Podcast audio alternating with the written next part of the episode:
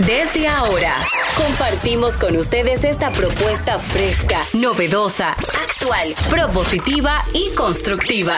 El programa donde la radio y las redes sociales se unen para darte la información más completa y diversa. Bienvenidos al mediodía con Mariotti y compañía. Al mediodía, al mediodía, al mediodía con Mariotti y compañía.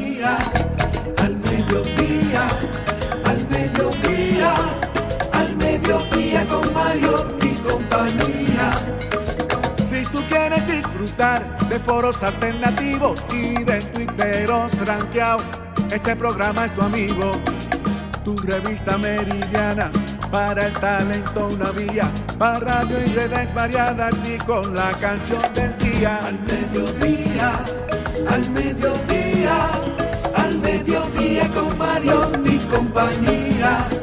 Al mediodía.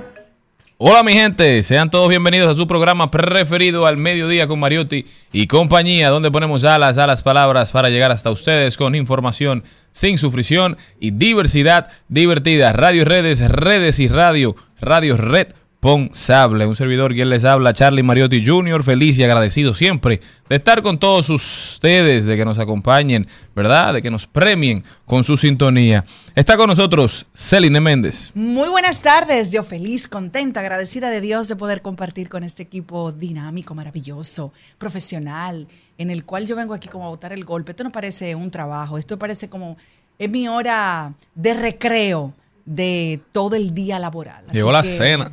Llegó la cena. ¿Tú tienes hambre? Sí, sí, siempre, siempre. Señores, gracias por su sintonía como cada día. También con nosotros hay una película de Tom Hanks que todo el mundo está viendo en estos días. Se llama El peor vecino de la historia. Muy bonita, muy emotiva. Yo tenía mucho que no veía una película y lloraba. Pero la que está con nosotros es Maribel Contreras, la mejor vecina de la historia. Pero qué malo. No, que no le puede decir Qué nada. malo. Señores, la gente está loca. Johnny. Yo, yo vine todo el camino eh, convencida de que la gente está loca. Yo venía de la Pucamaima para acá y en la luz de la Lincoln con eh, en la frontera ahí entre la Bolívar y la Rómulo, ¿verdad?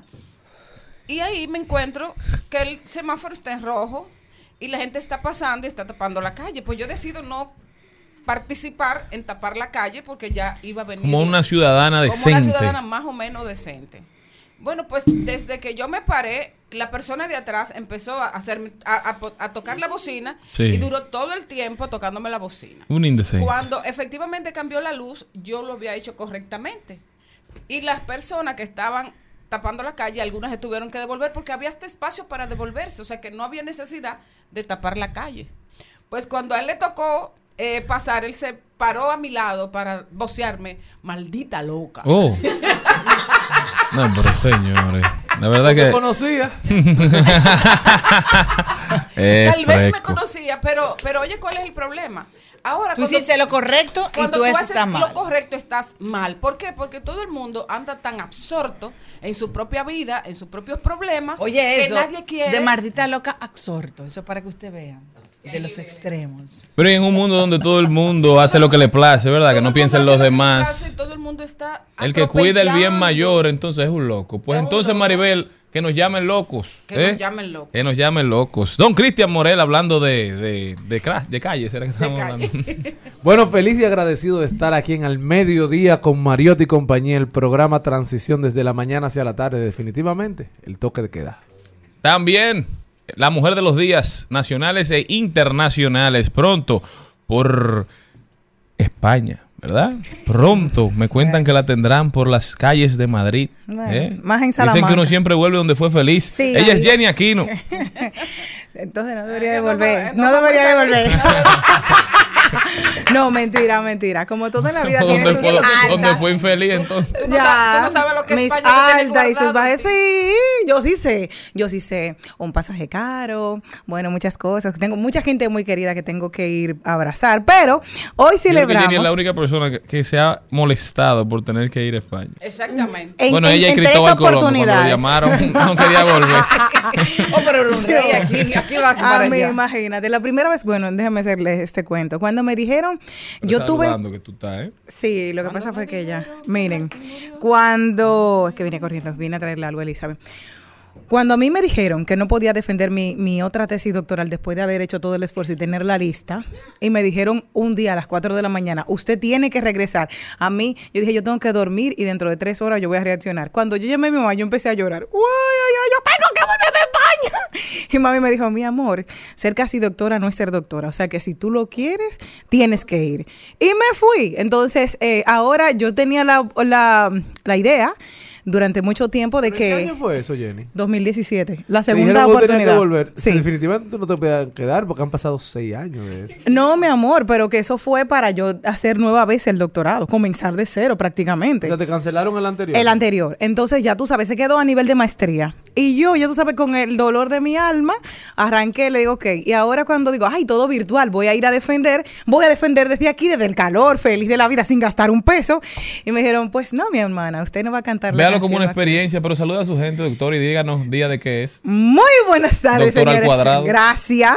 Sí, al cuadrado, al triple. Esta semana se celebra, para que sepan, Semana de Acción Internacional contra los Mosquitos. Para que sepan, hay muchas personas que mueren en el mundo precisamente por paludismo, por el dengue y por chikungunya y por todas las enfermedades que vienen de provocadas por estos insectos. Aunque no haya campañas de salud pública, nosotros eh, reiteramos, el agua que usted tiene acumulada en el patio, tírela, no la guarde, no la almacene. ¿Por qué? Porque estamos en época de calor y los mosquitos tienden a multiplicarse ¿Ustedes se rápidamente. acuerdan de unos, de unos mosquitos gigantes que, que anunciaron cuando ¿Qué? estábamos en la pandemia? Era como una... una, una No, y señores, fumiguen, Sí. fumiguen. Fumi la fumigación debe ser parte esencial de un hogar. Aquí la gente no, no quiere tener cultura de, De- de fumigación, espera los sociales, operativos. Sí, Sea inteligente, sea inteligente y busca Fumi Smart. Siempre, porque fumigación inteligente es así. Fumi Smart, llámenlos. Esos son mis amigos. Están ahí conmigo siempre. Mi casa no tiene un solo mosquito. Gracias a quién? A Fumi Smart. Bueno, ya saben. Nosotros comenzamos. Como un loco sin sentido, perdí las esperanzas de encontrarte. Te fuiste el día que yo lo esperaba. Y tuve que cargar yo solo el mundo. Me dejaba la mujer que tanto amaba, abandonado. Triste y moribundo. Y ahora camino por la vida, mi corazón hecho pedazos, con la esperanza de poder sentir tus brazos. Y ahora camino por la vida, y voy tratando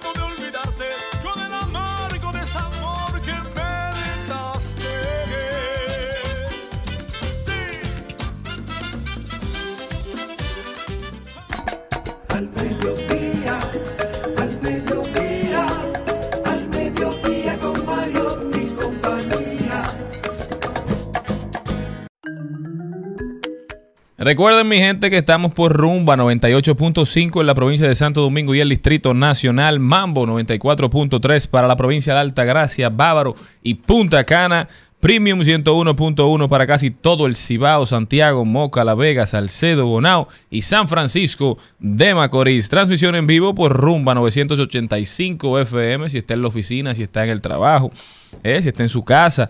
También estamos en Instagram, Twitter, TikTok, arroba al mediodía radio. Puede buscar los videos también en YouTube. Ahí sube- subimos casi todo el contenido, sobre todo el más interesante. Señores, el programa de hoy arranca con Elizabeth Martínez, nuestra experta inmobiliaria, que hoy nos trae tips para decorar un inmueble de alquiler. Luego nos vamos con, ahí lo dijo, rodaremos por el mundo. Hoy está con nosotros una invitada muy especial. Ella es compositora y cantante, bueno, de la tierra de Jenny, de España. Ella se llama Sheila Blanco y nos viene a hablar un poquito de su estilo de música y de su ópera prima, Sheila Down. También nos vamos con el ¿Cómo se llama? ¿Cuál es el apodo de, de- de- el galán del merengue? Don Eddie Herrera estará con nosotros, ¿eh? promoviendo su nuevo sencillo Sin Rumbo. Eddie Herrera, ¿eh? Eduardo José Herrera, de los ríos, quizás de los pocos merengueros que aún siendo de los que tienen un repertorio que todos no sabemos, se mantiene sacando nueva música. Así es. ¿Eh? De hecho, eh, estamos celebrando también que está sacando su nuevo álbum Imparable. Eddie Herrera, con tres canciones, puede seguir tocando mientras vida La tenga, vida. con tres canciones de su repertorio Eh, que es- nunca pasarán de a- moda. A, eso han llegado, a esa conclusión han llegado muchos merengueros. Y no le hacen den- nada. Sí, pero sin embargo Eddie no se ha dormido en sus laureles y siempre nos mantiene con nuevas propuestas, siempre nos Sí, mantiene, que eso ayuda no solamente a él, sino No, también al merengue, oye, ¿verdad? Ayuda al género. Cuando, cuando hay un palo nuevo, como ese, eh, eh, si yo se lo pido, ella lo baila. De repente como que hay un avivamiento. ¿Y la gente como que- juventud? y, la, y la gente, se- y, y la juventud se suma. ¿Tú te acuerdas lo del coreano? Esa misma Esa es. Esa Por es. eso yo digo que el coreano se sumó y se hizo un challenge. Hoy Jenny Aquino también nos trae buenas vidas, buenas vibras. Hablaremos de tecnología, pero también hablaremos de derecho con Manuel Canela, abogado experto en litigios del bufete de abogado Canela Contreras, que hoy nos trae un tema súper interesante, registro de las domésticas. Ya empezó, si no ha empezado, Manuel le explica cómo hacerlo. Eso y mucho más en su programa preferido, al mediodía con Mariotti y compañía. Ya volvemos. Al mediodía,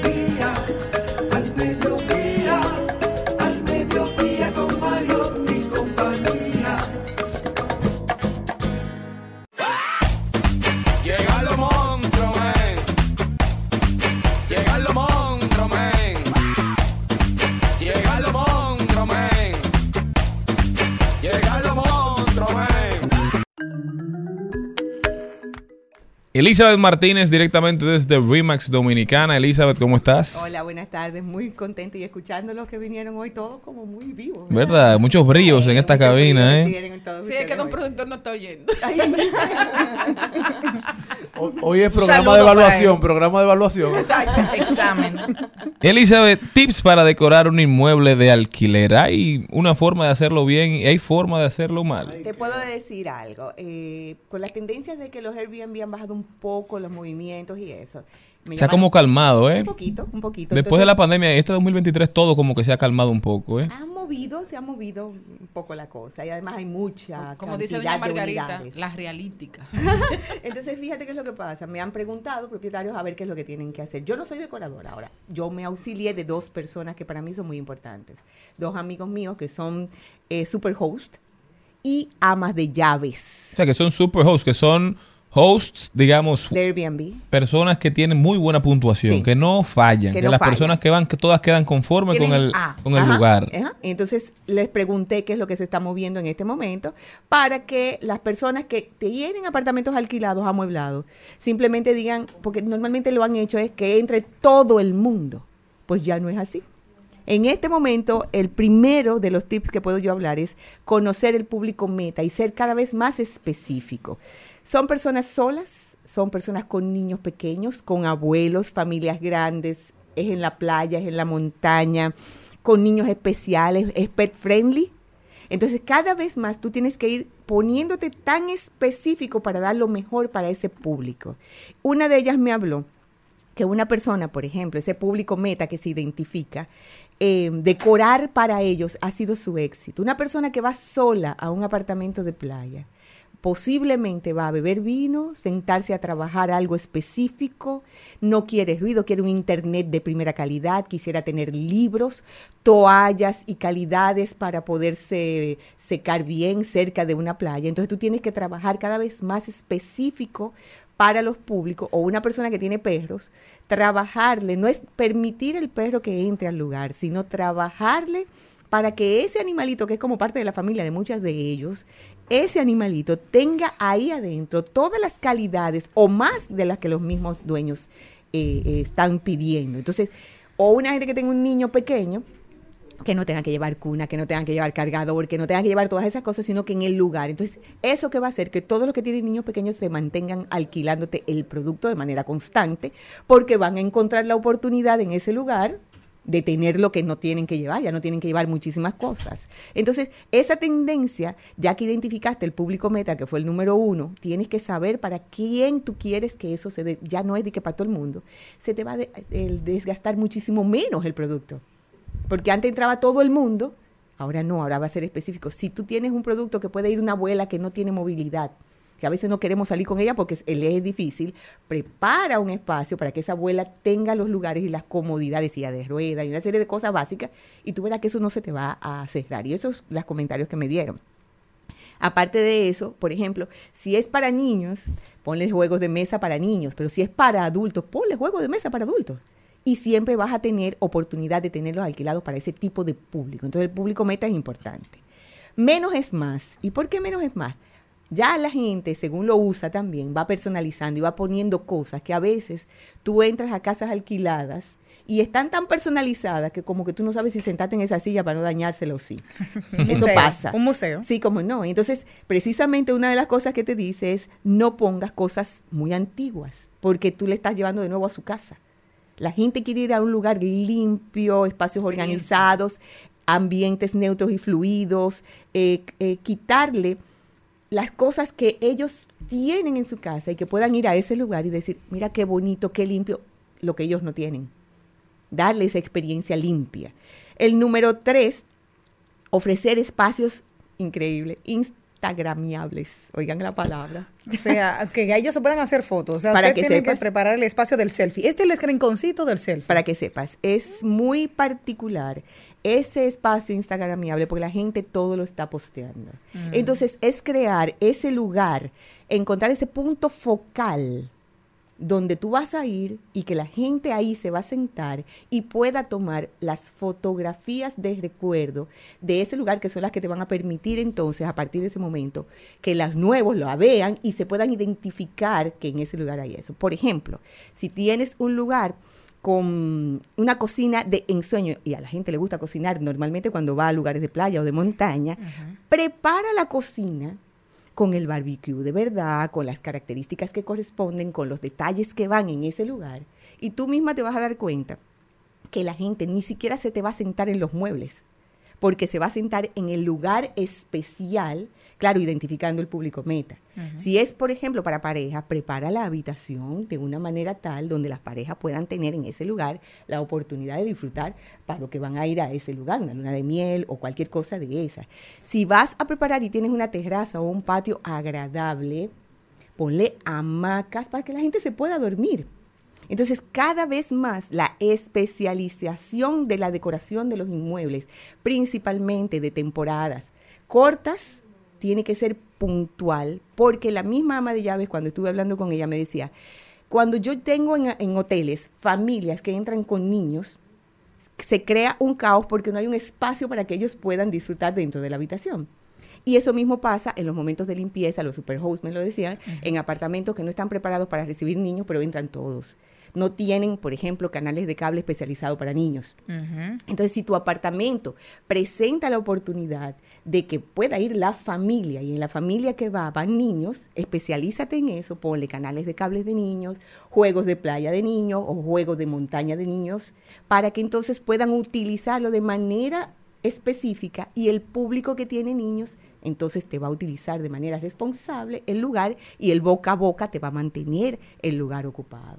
No es, eh, eh, claro, también tienes que mirar si es temporada para temporadas cortas e igualmente para temporadas largas. Es decir, una persona que te va a alquilar un apartamento amoblado en el polígono central, em, para, porque trabaja, porque vino de trabajo, quiere encontrar las cosas puntuales, un internet de calidad, los muebles correctos, porque eh, te pongo un ejemplo, si es para ejecutivos, que tú le tengas a ese ejecutivo unas de estas piezas que son para dar masaje en los pies en las noches, almohadas que son para eh, conciliarte el sueño, no de esas almohadas que tú compras baratas, te va a mantener el inmueble ocupado de manera constante. Compra almohadas caras, señores. Sí. Se va a alquilar, eso es y, muy duro. y ¿no? sábanas de calidad. Claro, y uno una casa apaga ese dinero y después encontrar todo ese desastre. Y eso es lo que está pasando. Entonces, por el mismo desgaste, vas a poder pedir.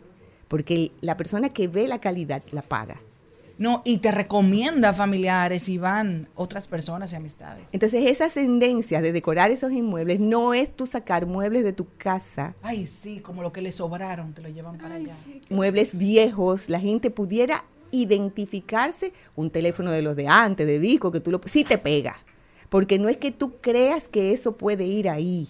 Las personas, muchos de los que tienen propiedades en playa, tú te encuentras mueble- muebles de piel. muebles de piel en la playa que no pega con la playa. Los muebles de playa tienen que ser frescos, eh, claros, colores claros, y te encuentras cortinas eh, pesadas. Es cada vez más la gente está exigiendo, y estos superhost, las conversaciones estaban en que mientras más específicos encontraban las, las decoraciones internas de los inmuebles, mejor le iba para mantener de manera constante a sus inquilinos contentos. Los inquilinos les repetían de manera constante y al final, esas calidades de los materiales que ellos estaban ofreciendo, la gente se lo pagaba, por lo tanto, al año, por ejemplo, que normalmente se hacen las renovaciones de los inmuebles, tenía el recurso establecido para que entonces eh, le daba el dinero para las, las opciones. Por lo tanto, esa, esa idea de esos tips a mí me parecieron muy buenas y a las personas que tienen esos apartamentos que no se les están moviendo, que comiencen a identificar si es que ya los muebles no están siendo atractivos. La porque- cama, el colchón, las almohadas, las sábanas, Sí, las toallas. Sí, sí, entonces si esos muebles no Bote, están siendo eso. atractivos, bueno, eh, si no están siendo atractivos, para, porque hay mucha competencia y mientras más específico, y yo te puedo poner un ejemplo que en el camino a Santiago que yo hice el año pasado, yo entré a una casa que fue mi casa ganadora, porque yo me encontré ese lugar donde yo me daba masaje en los pies por un euro. Imagínate. Y yo gasté euro, que eso dio gusto, pero yo me senté hasta aliviarme los pies. Y ese fue mi, mi lugar favorito. Entonces tú tienes que identificar, hay caminadores, hay ciclistas, de, eh, regalarles un baño de ducha hasta afuera, si es una casa de, de playa o de, o de campo, pero darle la experiencia a vivir con calidad y de especificación, o sea, muy específica para la calidad de los clientes. Es eso, la palabra experiencia. Experiencia, Es algo que es. tú no encuentras en tu casa. Entonces la gente, como hemos a través de los años, hemos simplemente cogido, trae estos muebles, mételo ahí, ponlos rápido y que todo el que venga que me alquile entre, ya eso está cambiando para trabajarse mucho más con las experiencias. Elizabeth Martínez, Elizabeth, sumamente interesante. ¿Cómo puede la gente que está interesada en adquirir una vivienda o en desarrollar un negocio de, de alquiler, verdad? Comunicarse contigo. Que me escriban Elizabeth Martínez Rimax en las redes, que estoy para servirles. Ya saben, no se muevan de ahí que ya volvemos.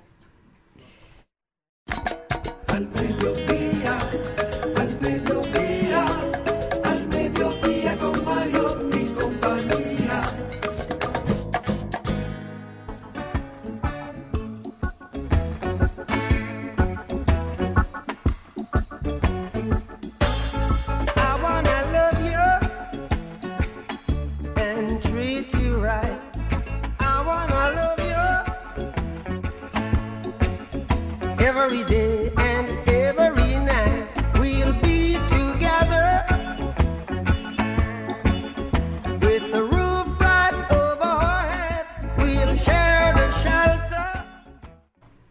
Y señores, la música trasciende todo lo que es de calidad. Los mensajes de paz, amor, de confraternidad no pasan de moda. Él solamente vivió 36 años de manera terrenal. Sin embargo, lo hemos celebrado estos 42 porque dio ese paso gigante hacia la inmortalidad. Un día como hoy, en 1981, fallecía Bob Marley, uno de, uno de los escritores jamaiquinos del, del movimiento de reggae y que sobre todo siempre llevó ese mensaje tan poderoso hacia el amor, hacia la libertad.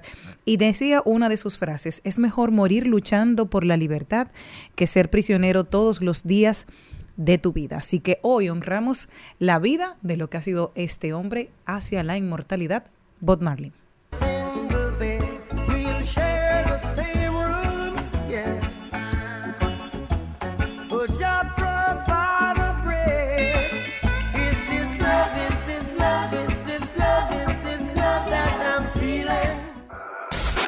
En al mediodía. ¡Ay! Lo dijo. ¡Ay! Lo dijo. ¡Ay! Lo dijo. ¡Ay! Lo dijo. ¡Ay! Lo dijo. ¡Ay! Y el Ay lo dijo de hoy, les tengo, lo hizo un dramaturgo que se llamó George Shaw. Él quería que lo llamaran así, George Shaw. Y dice lo siguiente, tanto los optimistas como los pesimistas contribuyen a la sociedad. El optimista inventa el avión, el pesimista el paracaídas. ¿Qué les parece? Excelente, excelente. Es una forma de ver la vida y de afrontar Cada quien decide cómo afronta las cosas que le pasan, con optimismo o con o se deja caer. Se necesita un poco de todo en los equipos, ¿verdad? Yo creo que ser optimista hasta el punto El de no analizar los, ex- también. extremos, ¿verdad? Y las amenazas a las que usted se enfrenta, bueno, puede, puede llegar al punto de, de ser un poquito ilusos. Entonces, no es ser pesimista, ni ver el vaso medio lleno, ni medio la vacío. realidad. Es tratar de ser lo más objetivos posibles. Y yo creo que aplica para todo en la vida. Y es algo que, que todos debemos promover. ¿Qué más? Ay, les tengo una cosa. Antes, Tú vas a tener que darle un dinero a la pastora, ¿eh? Sí, porque me gusta mucho. Entonces le voy a decir a la pastora en Instagram, la pastora Soraya. Bueno, su cuenta parodia me encanta. Dice él, antes de casarte, pon atención en cómo ronca, tose, estornuda y mastica. Ese será el soundtrack de tu Pero vida. espérate una cosa. Y eso fue una pastora que lo dijo. Entonces ella está mandando a la gente que, que viva antes de eso, ¿verdad? Porque es como yo voy a saber si ronca, que yo qué. Es verdad. Explica, dime. Eso tú lo vas a saber en tu casa, sentado en un restaurante. Dime, O, Maribel. o que lo internen y tú das de comer ahí. No, no, en la cuenta no es una Es parodia. yo fue la lo primero que dije, la parodia. Una cuenta que parodia. Ah, pastora. Y ok. yo dije, me encantó porque esta cuenta parodia, ahí lo dije. Entonces, tú viniste. Entonces, ¿qué es lo que hay que tener en cuenta que no haga? ¿Y qué fue lo que ella dijo al final? Que averigüe bien, que averigüe bien. Oye, Pero ella dijo una antes de casarte, pon Ajá. atención en cómo ronca, tose, estornuda y mastica. Ese será el soundtrack de tu vida. Bueno, pues se van a quedar solas la gente. Bueno, y otro que lo dijo, y lo dijo bien hablando de parejas, ¿verdad? Hay parejas, esto es del consultorio Mandala, hay parejas que reprimen, celan, prohíben y te hacen creer que tu vida les pertenece. Luego llega alguien que te dice, ve, disfruta, llámame si necesitas algo, avísame al llegar y si bebes, ten cuidado. Ahí comprendes que el amor es libertad y respeto.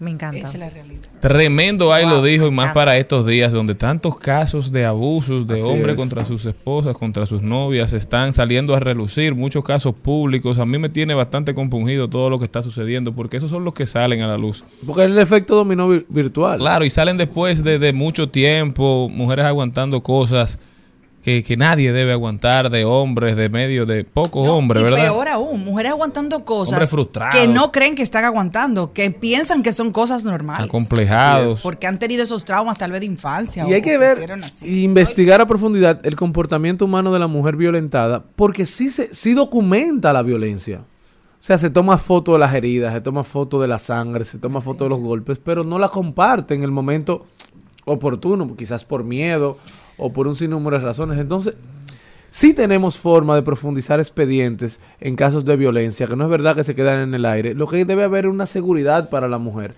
para que acceda a compartirlo. Les voy a contar algo y es que una persona a mí muy cercana ah, pasó por una situación de estas que estamos hablando y la gente no entiende muchas veces, dice, ¿por qué tú no sales? Porque tú tienes que enfrentarte a él. Lo primero que hacen es que te rodean a la familia y van y logran tener un espacio de saber, ah, ok, mira, su mamá vive aquí, su papá vive aquí, la sobrina que ella más quiere o él más quiere está aquí, o esta primita es muy importante para ella es aquí.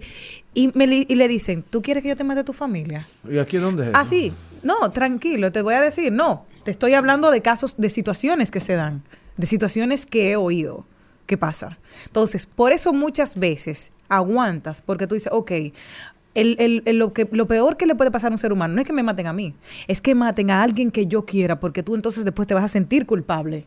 Porque tú dices, por mi culpa, entonces te estoy culpa, eh, culpabilizando dos cosas, de la violencia que te estoy sometiendo y arriba de eso, de que tu familia, se- tú te vas a sentir insegura porque tú temes por la vida de tu familia. Definitivamente Entonces, tenemos que, asumir este tema como sociedad, asumir la culpa que cada uno tenemos en, en la mitigación, ¿verdad?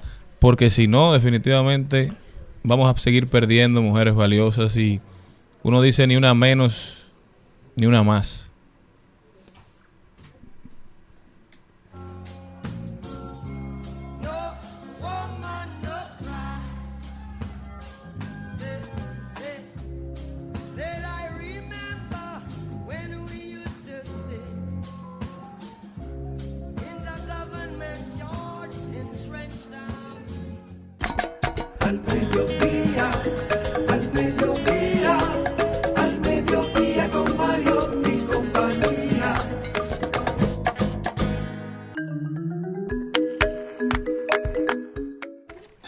Estamos de vuelta, vámonos con Celine Méndez que tiene algo que ella quiere compartir con todos ustedes. Bueno, vamos a hacer una dinámica a partir ya de este jueves. Como hoy es jueves de TVT, pues tenemos una fotografía que usted accediendo a nuestro canal de YouTube o también la vamos a publicar en el Instagram de uno de nuestros integrantes que yo quiero que ese integrante diga qué estaba haciendo en ese momento cuando le hicimos esa fotografía aquí en la cabina. Vamos a ver la foto. La presidenta. ¡Ay! Ah, de Maribel bueno, pues la cabina. Ah, pero bien. Pero bien, esos aretes, mi amor. ¿Qué mira. estaba pasando? ¿Qué año fue ese? Gracias por salvarme. yo, yo hasta me asusté. Maribel, ¿Y, y qué álbum que tú tienes por ahí? Una fotografía de nuestra querida Maribel Ey. Contreras, la primera presidenta femenina ¿Qué- de Acroarte. qué año fue eso, Maribel? Fue Bueno, en pues uno de debe sus ser. momentos Es- fue en el de... 2008. Mierda, y les Ha cuento, llovido. Señores, ustedes son... que en, igualita. en esa, en esa rueda de prensa, nosotros estábamos presentando por primera vez a una productora de televisión haciendo el premio soberano. Edilenia Tactú. Edilenia Tactú. De mujer a mujer. No, claro, me- No se le puede olvidar. No se me puede olvidar porque además eh, en las primeras reuniones que, tu- que tuvimos con cervecería. ¿Y esa era tu foto de perfil en una época? Sí. no, pero eso no. había redes sociales. No había de- eso era de ¿Y hi-fi. cómo tú te acuerdas de Eso eso? era hi-fi. No, yo relajando. Eso era hi-fi. Eh, la primera vez yo le dije, ustedes no se han dado cuenta que realmente el premio es más un programa de televisión que un espectáculo para el teatro. Los televidentes son los importantes. Es cierto. Lo que, lo que se proyecte de, a- de, de- de dentro para afuera, porque ahí es que están los millones de espectadores del premio. Qué visión, ¿eh? La de Y en ese momento, en ese momento estaba Edilenia, era la productora del programa de Hochi, que tenía un programa súper dinámico, súper Divertido, en su mejor momento. su Así se llamaba, momento. divertido con Y Hochi. digo yo, bueno, y ellos me dijeron, ¿y quién tú crees? Digo yo, tiene que ser Edilenia. Y, y fue ese momento, fue un momento importante, inolvidable para mí. Ya saben, si quieren ver la foto en nuestro canal de YouTube, al Mediodía Radio. Instagram. Y en nuestro Instagram, al Mediodía Radio también, en todas las redes sociales. Vayan para que vean la historia, ¿eh? Para que puedan palparlo con sus ojos. Un abrazo para Maribel Contreras. ¿eh? Ay, gracias. Te fuiste el día que menos yo lo esperaba y tuve que cargar yo solo el mundo. Me dejaba la mujer que tanto amaba, abandonado, triste y. El Al Mediodía dice presente. Dice presente el músculo y la mente. El músculo y la mente. Estamos en deportes.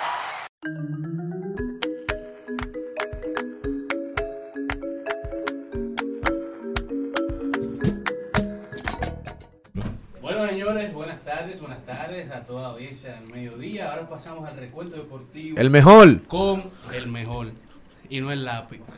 Bueno, señores, ayer se pasó, se jugó el segundo partido de semifinal de la UEFA Champions League, el derby de Milán, el partido entre el AC Milán y el Inter Milán, un tremendo partidazo que todo el que vio ese partido y todo el que estuvo presente en ese partido vio que parecía no, no una semifinal, sino un partido de final en ese tremendo superclásico de ese derby, en donde el Inter terminó con la victoria dos goles a cero, poniendo casi en jaque al AC Milán para el partido de vuelta que se estará celebrando próximamente, que ahora viene con esa desventaja de dos goles. Pero ya deja entonces los resultados con el Real Madrid y el Manchester 1 a 1 y el Inter Milán y el AC Milán 2 a 0 por lo que los próximos partidos serán unos partidos bastante interesantes de, las semifinales para determinar quiénes avanzan a la final de esta temporada de la UEFA Champions League, mientras que en la NBA en el día de ayer todos los, equipos que están en las semifinales eh, de- las semifinales ahora de estos partidos están nadando para no morir. Parece que nadie quiere quedarse para la temporada que viene. Todos están jugando para poner las series a siete juegos. En el día de ayer vimos cómo los New York Knicks jugaron feroces, forzando un juego 6. Pusieron la serie 3 a 2 con una victoria 112 a 103 gracias a un tremendo partido de Jalen Bronson, que lideró a los, a los Knicks con 38 puntos, 9 rebotes y 7 asistencias. RJ Barrett clavó 26 puntos, Julius Randle terminó con 24. Así que las tres estrellas de los New York Knicks le dieron esa victoria frente a Miami. Pero lo muy, muy interesante fue que Miami, aún perdiendo el partido, se mantuvo bastante cercano, se pasaron los primeros dos cuartos de bastante lejos, pero luego en el tercer cuarto y cuarto tiempo acercaron el juego bastante, ya en el último cuarto vimos como en el último minuto el juego estaba por tres puntos, por lo que ese juego 6 desde el Miami Heat Arena será un juego muy muy interesante y todos sabemos la ventaja que da la casa, por lo que no creemos que llegue a un juego 7 mientras que los Golden State Warriors fueron otros que no se dejaron morir. En el día de ayer, eh, Stephen Curry, Draymond Green, que fue una pieza clave en esos primeros cuartos, que trajo todo el ánimo al equipo de Golden State. Eh, Andrew Wiggins también fue una pieza clave, dos señales de que está vivo para el equipo de Golden State en el día de ayer.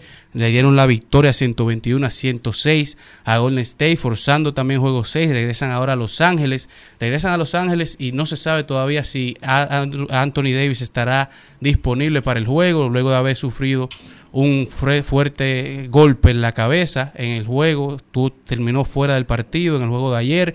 No se sabe si tiene o no una concusión. Están haciendo los chequeos.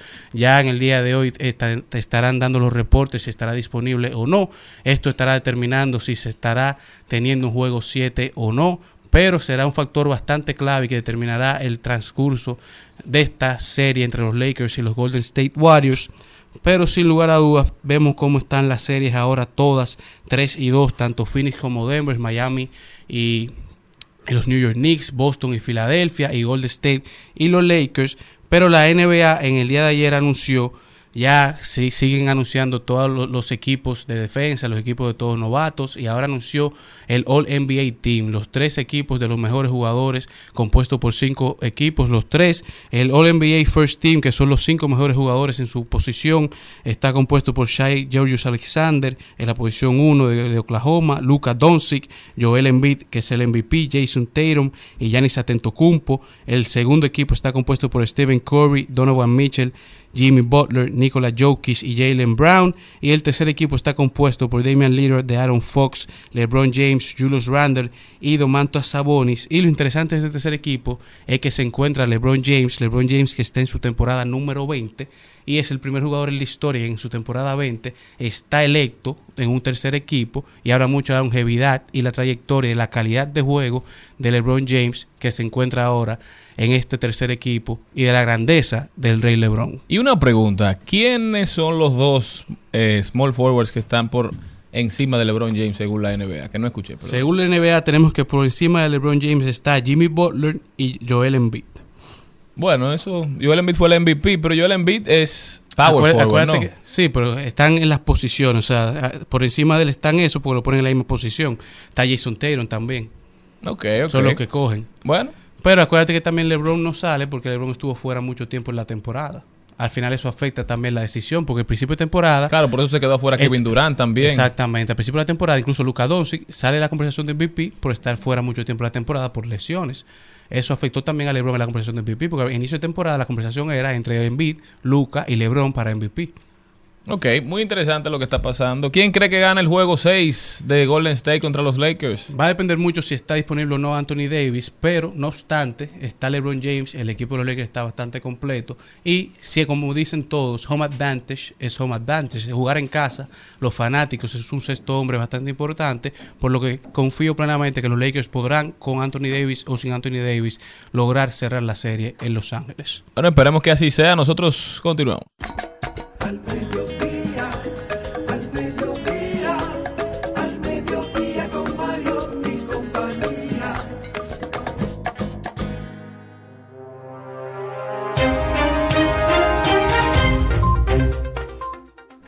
Me voy para los Estados Unidos, para Mountain View, y es que Google abrió ayer miércoles su chat de inteligencia artificial BART en 180 países en inglés y anunció la integración de esta tecnología a muchas otras plataformas, incluida la búsqueda en línea. Llevamos siete años siendo una empresa de inteligencia artificial y estamos en un punto de inflexión, dijo Sundar Pichai, el jefe del grupo californiano, ante miles de personas congregadas en su anfiteatro de Mountain View. ¿Para dónde me llevas, Maribel? Bueno, yo también me voy para los Estados Unidos y me voy para el estado de Alabama. Bueno, señores, ahí pasó una cosa increíble y es que en una playa llena de turistas frente a una isla de Alabama se convirtió en la escena de una película de alta tensión. ¿Por qué? Bueno, porque apareció un caimán tranquilito Casi ahí, nada. Feliz. casi nada. Di- Dijo el, tur- el turista que lo grabó, no todos los días sucede algo así. Mi novia y yo estábamos pasando un rato en la playa cuando alguien lo mencionó y cuando vimos, eh, esto, estuvo ahí el enorme reptil retosando en las olas, acechando, buscando una presa para hacerle ñao. Mira, yo vi, yo vi, eso está pasando mucho. Yo vi un video similar en Instagram de un, era como un lago, un río. Ay, sí. Y andaban como dos turistas que parece que lo usan como en los los flotantes, estos Ujú. redondos, que lo usan para eso. Y andaban tranquilitos y cuando van pasando como por un tronco, ah, adivina, un caimán tranquilito en el tronco. En la Florida eso es muy normal. Incluso hay un- una parte de, de la carretera que conecta a Miami, ¿verdad? Con Tampa. Se, se llama el Al- Alligator Alley, donde salen de manera regular. Exacto. Que Pero su- lo- se supone que ese lago lo, utili- lo utilizan porque no hay caimanes. No había. Entonces, Exacto. entonces el, el pequeño detalle con importancia es que se supone que los caimanes no están preparados para estar en el mar, porque son de agua dulce. Le falta eh, una, un, algo que tiene que ver con el sodio que les impide a ellos eh, sobrevivir en agua salada. O sea que ese es un caimán evolucionado. Exactamente. No, pero hay, hay No, cocodrilos porque, caimanes de agua Se tomó un salada. antialérgico y fue. Sí, los cocodrilos sí, pero los Ah. caimán no. Los caimán Ah, son ese- de agua ese es un caimán. Un caimán. Se tomó un antialérgico y fue para allá. Llegó el caimán. ¿Y usted, caimana, para dónde me lleva? Bueno, para Estados Unidos, donde los precios del petróleo Ah, pues retrocedieron. Es que esta noticia del petróleo La gasolina la tiene loca. tiene loca la Y eso que ando en el carrito rojo de carrera que no consume. Los precios del petróleo retrocedieron ayer, en tanto el estancamiento del techo de la deuda de Estados Unidos comenzó a preocupar a los mercados, mientras que las reservas del crudo de los Estados Unidos aumentaron, lo que tampoco suele favorecer a los precios. El europeo barril del Brent del Mar del Norte para la entrega de julio cayó 1.33% a 76.41 dólares, mientras que el estadounidense en Texas estaba en junio y perdió de 1.56 a 72.56 dólares. ¿Y aquí para cuándo? Ay, ¿para cuándo?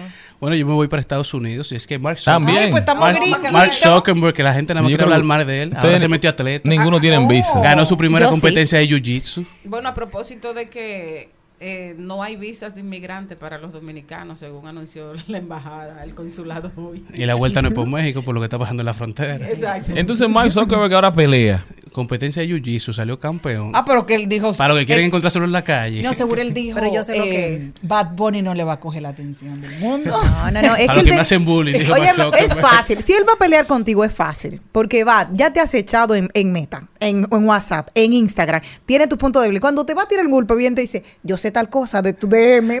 Ya no te va a dejar. Y estos, billonarios hacen eso con cierta frecuencia. Lo hemos visto con Jeff Bezos, que también se interesó en las artes marciales y lo vimos como se puso súper fuerte.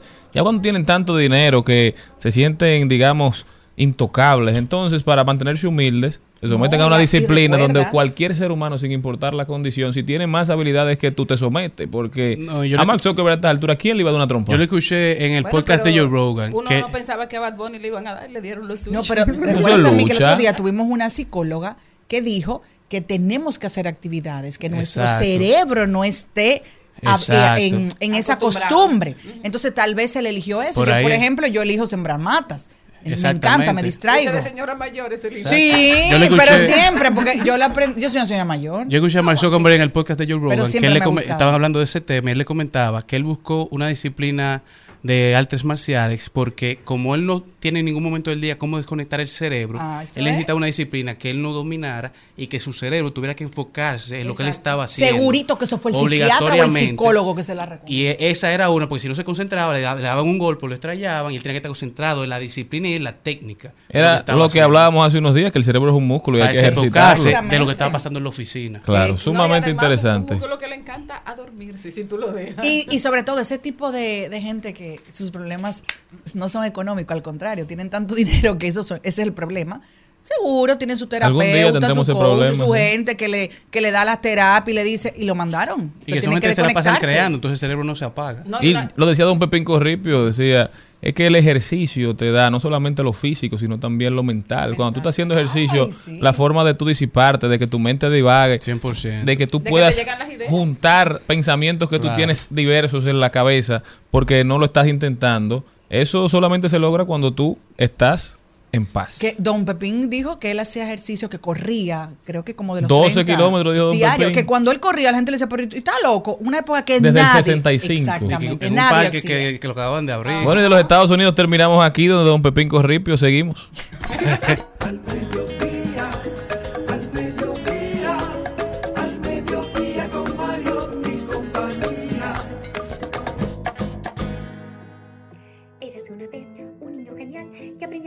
componer antes de hablar. Amadeus era en la peli Mozart para los demás. Fue con su papá de aquí para allá, sorprendiendo a reyes a la alta sociedad y batiendo muchos récords de destreza a corta edad.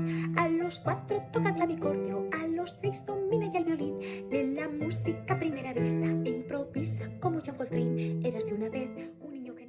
Ah, cuando se pone rojo. Cuando se pone rojo es que yo tengo que hablar. Tú sabes que. Puede ah, ser, sí. Como fue que dijo el, el, el- el chofer hoy. Bueno, señores. eh, oye, qué voz más maravillosa. Tenemos, señores, una invitada muy especial. Ella es eh, Sheila Blanco. Sheila Blanco es eh, cantante, es productora, es músico, es pianista y también compositora. Y viene al país eh, de una manera maravillosa a, a- a hacernos reencontrar con las poesías de las mujeres del 27. Si mal no recuerdo, yo nunca entre Rafael Alberti, eh, Luis Cernuda, Jorge Guillén, Pedro Salinas, Damaso Alonso, Gerardo Diego, Manuel eh, Al- Alto. Alto Daguirre, Emilio Prados y, y otros poetas como Damaso Alonso, ni Jorge Guillén había oído los nombres de Ernestina, Cristina, Rosa, etcétera. ¿Cómo tú descubriste que real y efectivamente había toda una serie de poetas importantes detrás de todos esos nombres, de todos esos varones que nosotros hemos leído y conocido durante tanto tiempo? Pues mira, también gracias a mujeres, a, a un par de antologías de poetas mujeres del 27 y al trabajo también de una directora llamada Tania Bayó, que editó tres libros y tres documentales que tituló Las sin sombrero y posicionó a estas mujeres de esta generación. Entonces, para mí descubrirlas, yo que soy tan amante de todos esos nombres que, que has leído, para mí descubrir que había mujeres fue un antes y un después y las quise cantar para darlas a conocer. Wow. Sí. Entonces tenemos en Sheila Blanco eh, esa productora, esa cantante, también esa investigadora, ¿verdad? Sí. Feminista. Sí, claro, sí. Es una cuestión de feminismo, pero también de altruismo, porque yo lo que, lo que deseo es que la gente, y además, imagínate, todos los hispanohablantes compartimos ese legado tan increíble de todas estas mujeres, que son tan buenas como ellos, y que, bueno, por una cuestión histórica y absurda en realidad, porque el talento, la poesía, las artes no tienen género. Es absurdo decir esto sí porque lo ha hecho un hombre, esto no porque lo ha hecho una mujer, ¿no? Todos Eh, llegamos a esa Rosalía de Castro sí eh, es muy conocida y su obra muy difundida. Yo recuerdo que en uno de mis viajes a, a España me tocó la maravilla de que el periódico El País traía un, un poemario de ella en una de sus ediciones, una vez que Ah. estaba trabajando, eh, que estaba trabajando los libros, regalando Qué libros a través de, de la, Sí. del suplemento dominical. Sí, Rosalía de Castro en realidad es una poeta del siglo XIX. Está en mi proyecto como uno de los pocos referentes de género que tuvieron estas poetas del 27. Y ella sí, Rosalía es, es, yo como digo, la primera Rosalía. Exacto. Es una excepción que confirma la regla, porque ella sí que es la persona más importante, concretamente de las letras gallegas. Ella devolvió el gallego a una esfera intelectual, pero es una excepción. Es, Sí, sí. es- es la única, prácticamente la única poeta que en la secundaria estudiamos allá en España, la única mujer, y, y hay muchísimas más, así que bueno, que haya más Rosalías, ¿no? Exacto, yo, eh, bueno, yo soy maestra en, en una universidad aquí y, y estaba dando literatura española y yo le decía, miren cuántos años tuvo que pasar para que apareciera el nombre de una mujer en, en- en toda una historia de la literatura española. Sí, imagínate. O sea que nosotros celebramos muchísimo que nos dé la oportunidad de encontrarnos con Pilar del Valderrama, Ernestina, Carmen Conde, eh, de todas esas mujeres. ¿Qué fue lo que más te impresionó y, qué, y con qué criterio elegiste cada poema? Me impresionó su valentía, porque lo tuvieron mucho más difícil que ellos siempre para editar, para publicar, para seguir sus carreras, porque además también eran eh, madres del hogar, cuidadoras, y, y ellas tenían que tener esa, esa doble faceta, ¿no? Porque era lo que se exigía. Y, y bueno, yo he aprendido mucho de ellas, a mí me, me, me quedo con todas, porque de todas he sacado una enseñanza. eh, todas tienen, tienen su- sus obras son brillantes y, y la verdad que para mí ha sido un viaje, es un viaje cada vez que las interpreto, cada vez que las evoco. eh, y bueno, para mí va a ser un, un regalo poderlo hacer acá en, en Santo Domingo, ¿no? Por Sí, primera por- vez. Porque hay que decir, lo que estás aquí es una buenísima noticia de que vamos a tener la oportunidad de, de verte eh, en el Teatro de- Nacional Sí. Dominicano cantando Sí. a esas mujeres, eh, un evento del Centro Cultural de España. Eso es, sí. Además me cuentan que ya está todo agotado, o sea que estoy súper feliz de, de poder eh, traeros acá a estas mujeres y que las disfrutemos juntos. Con un aplauso para. Oh, qué Ay, maravilla, gracias. qué Muchas maravilla, qué maravilla. por- por todo. Quiero saber algo, Sheila. En el caso de, de estas mujeres, cuando plasman en, en esa poesía, en la realidad española que vivían cada una de ellas, ¿cuál fue cada una de ellas que tú me puedes sacar? Tres sentimientos diferentes. O sea, ¿cuál ¿De al leerte? Bueno, no. ¿Tres No, sentimientos de tres. cada una? No, tres, tres, tres, tres. Una, porque claro, cada una va a plasmar en base a lo que estaba viviendo. Una que cuando tú la leíste dijiste, no puede ser, pero ¿cómo era que esa represión que tuviste, esa, esa emoción de ira cuando la leíste? Otra que fue de tristeza y otra de alegría. Esas tres mujeres que tú puedes señalarme que te impactaron y que cuando leíste sus obras te tuvieron esos tres sentimientos contigo. Ajá. Mira, por ejemplo, hay una cosa que me encanta de dos poetas que le dedican sus poemas a sus enamorados, a sus novios, a lo que yo llamo sus musos. Palabra que no usamos Exacto. jamás, sin Nunca. embargo, las musas están en la mente de todos porque esa idea de que la mujer Porque evoca eso nos idealiza. Se dan. Claro, pero es eso, la mujer inspira, pero es siempre el sujeto que escribe, pinta, Exacto. esculpe, ¿eh? es el hombre. Y acá no. Vemos a las mujeres inspiradas y yo quiero recuperar la palabra muso porque para nosotras son muy importantes los Claro, musos. claro. Em, también, fíjate, resaltaría eh, una poeta como es Carmen Conde que, que bueno, la, la idea del del no exilio. Carmen Conde cuando estalla la guerra civil en España se queda con su marido a vivir esa guerra y esa posguerra. Ella no se exilia, ¿no? Es, es una de las excepciones porque muchos intelectuales sí se exiliaron. Y, bueno, em, y, y ahí es verdad que en su poema hay tristeza, pero lo que hay es una resistencia y una búsqueda de la dignidad y una esperanza que nunca muere, la esperanza de volver a recuperar la libertad y el no tener miedo de la España anterior a la guerra. Em, y eh, bueno, la alegría sería Ajá. eso, lo de los musos. Y, y bueno, también te os voy a hablar de. Voy a nombrar a Ernestina de Champurcín, que sería el negativo de Carmen Conde, porque ella sí se exilia, se pasa 40 años en México y vuelve a la España ya democrática en los años 70. Y esos recuerdos, esos recuerdos terribles, le hacen que ella escriba uno de los, para mí, uno de los mejores poemarios de esta generación que se llama Primer Exilio y que habla de los recuerdos de cómo fue la Eh, huida. ¿Cómo, cómo dice esa? Como dice, em, carretera en huida, como son los canteros que van al infierno. En la cuneta ya no hay sitio en la casa, la única esta noche. Un caballo se ha muerto en mitad del camino y no lo han devorado solamente las moscas. Es bien trágico, además es con verso suelto. No, es tremenda, es la verdad que es súper emocionante. Es un viaje muy emocionante. Em, sí, y, ¿Y, y cómo, cómo, cómo se, me imagino que hay una, a, partir de ese testimonio que das, me imagino también que hay un testimonio eh, de la guerra. ¿Cómo, ¿Cómo fue para estas mujeres todo, todo eso que tuvieron que vivir? Terrible, terrible. La guerra fue terrible para todos. Encima es una guerra civil, que es una cosa tan terrible. Padres contra hijos, en fin. Pero de la posguerra también. Y lo que supuso para estas mujeres fue un retroceso brutal. O sea, en España, el primer tercio del siglo XX, había llegado, por fin, las mujeres habían podido entrar en la universidad, había llegado una idea de igualdad, las mujeres estudiaban idiomas, hacían intercambios, practicaban deportes igual que los hombres, y la guerra la posguerra cercena todo eso, lo corta, las mujeres vuelven al hogar, vuelven al espacio de lo privado y, y sus carreras se ven truncadas, eh, un retroceso absoluto. Y el, y el tema de la hambruna lo, lo tocan mucho las mujeres, porque una vez me tocó la, la oportunidad de estar con una abuela y decía, en la, en la, en- durante la guerra civil lo único que podíamos comer era higos. Y ella, yo decía, yo no como castañas, ella, y yo no puedo comer higos.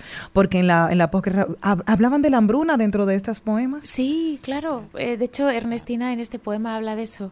Habla de que de, de- de la escasez tan terrible y sí, higos, pan, por ejemplo, también era uno de los de las comidas. Claro, la harina al final alimenta y, y llena la sensación de, de sentirte bueno que has comido algo. La verdad que se, se- pasó muy mal y mm, hay una hay una reivindicación en, en toda esta en todo este trabajo que yo hago también como de que yo siempre lo digo no pasa nada porque pensemos en estos y cantemos estos temas que son feos, que no podríamos decir, porque el recordar esos tiempos terribles quizás haga que no volvamos a cometer los mismos errores. Esta es la enseñanza, ¿no?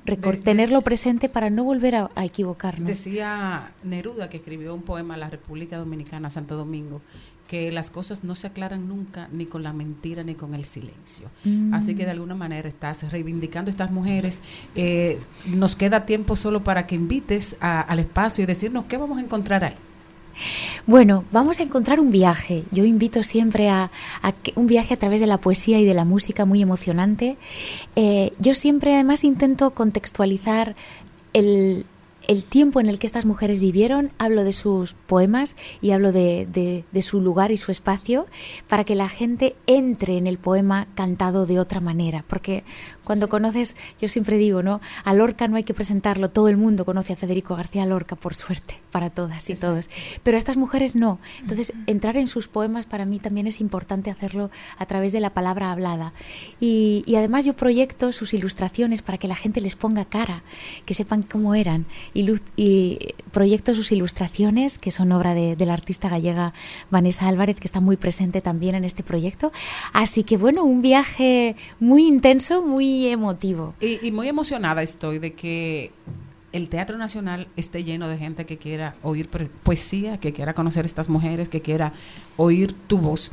Y precisamente eh, no, no me quiero ir, quiero que despidamos esta entrevista gracias a, a Gabriela Rit y a la gente del Centro Sí. Cultural de España. Sí. eh, con un pedacito de la de Rosalia de Castro. Que me Ai, encanta. claro. Cando penso que te fuches Negra sombra que más sombras Os pedos meus cabezales tornas facéndome mofa Si cantan esti que cantan. Si choran esti que choras. E es o marmurio do río E esa noite e esa aurora. En todo estás e ti es todo. Para mí e en mí mesma moras Nin me desaras ti nunca Sombra que sempre máis sombra Al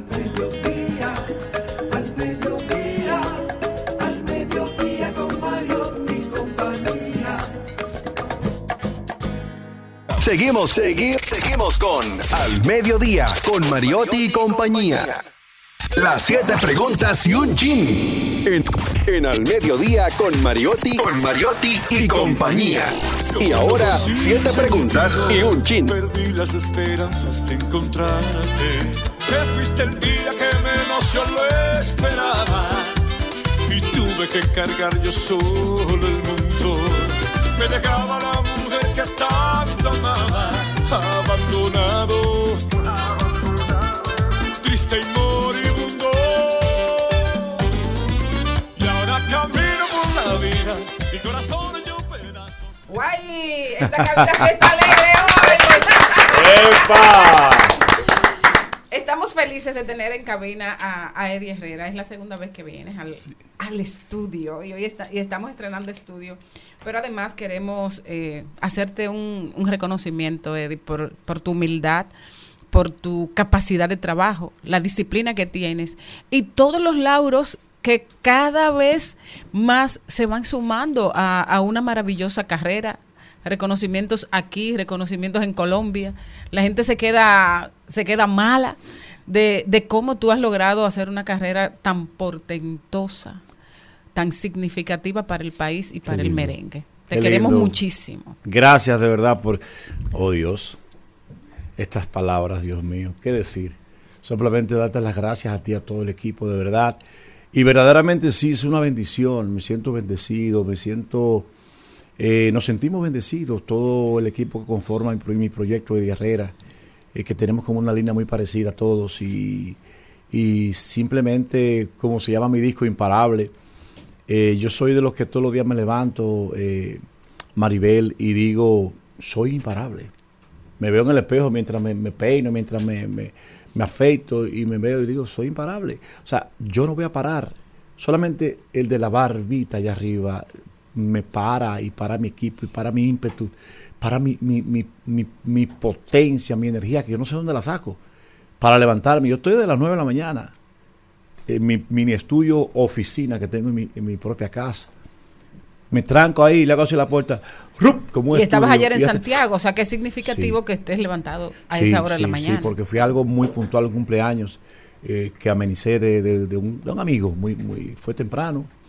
Y llegué 12 de, 12 de una de la madrugada, pero eh, con una agenda cargadita. Todos los- yo todos los días me acuesto y escribo por lo menos 15 cosas. Antes de, dormirme, yo escribo 15 cosas que hacer para mañana. Y me quedo así en un limbo a veces. ¿Qué más tengo que hacer? ¿O qué más debo hacer? Déjame ver, déjame adelantar. Yo no me acuesto sin escribir 12, 15 cosas para hacer mañana. Puntuales y, generalmente de trabajo. De trabajo. Hoy hablé con el promotor de, de Colombia. Hoy hablé con el promotor de, y publicista de Venezuela. Hablé con Johnny Minaya hoy también, mi publicista de Miami. Eh, para esto mismo, para la distribución de, de esta nota de prensa y este, este material, que son tres, son mi álbum imparable, El Sin rumbo el single y el videoclip. Hablaba eh, Charlene precisamente de, de esa de, de esa capacidad de trabajo, además que te mantienes grabando. Bueno, sí, sobre eso mismo. Pensé que iba a ser Inés, Que siempre llama mucho la atención. Yo creo que este es tu disco 17, 17, ya. sí. Y eso es muy impresionante, pero además para los merengueros, que, que como que ya no estilan a sacar discos completos. Algunos ya no sacan sencillos hace mucho tiempo. Sin embargo, vemos como tú año tras año te mantienes diversificando, digamos, tu, tus canciones, aún cuando tienes 5, 6, 10, quizás 15 canciones con las cuales pudiese seguir tocando al mismo ritmo o quizás un poquito menos, pero te, mantu- te mantienes vigente. ¿Por qué sé- Eddie Herrera sigue sacando canciones año tras año? Porque... En una industria que no se lo pide. Sí, que no, Que que no se lo exige. Que no se lo exige, que no- que exacto. no nos exige. Porque lo pide y lo necesita, pero no lo exige. Sí lo, lo, lo, lo desean. valora. Claro, claro. Sí lo desean y quieren. Eh, no voy a decir que so- soy yo solamente que, que- que grabo por... Yo grabo una producción discográfica cada año, que empiezo en noviembre, que empiezo en noviembre de cada año y termino mm, finales de marzo, principios de abril. Es un trabajo muy delicado que me toma mucha atención, eh, mucha precisión, porque cada canción, aquí hay nueve canciones en este álbum Imparable, y cuento con seis productores. Janina Rosado, que es eh, la, productora de, musical de- de esta canción Sin Rumbo. Pero es el, cor, es el segundo corte promocional de mi álbum eh, Imparable. Que trabaja mucho con Juan Luis, Janina. No solamente que trabaja, ella es coproductora de Juan Luis.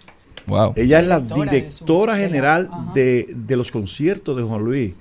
O sea, para mí, después de, Yani- después de Juan Luis está Amarilis. Y para mí ahí está, sí, ahí sí. Yanina es con Juan Luis Guerra. Es como la, La- la columna. Es como la columna de soporte de Yanina, mira, vamos a grabar tal cosa. Todo. Y es amiga mía, aparte de eso, desde el año 91.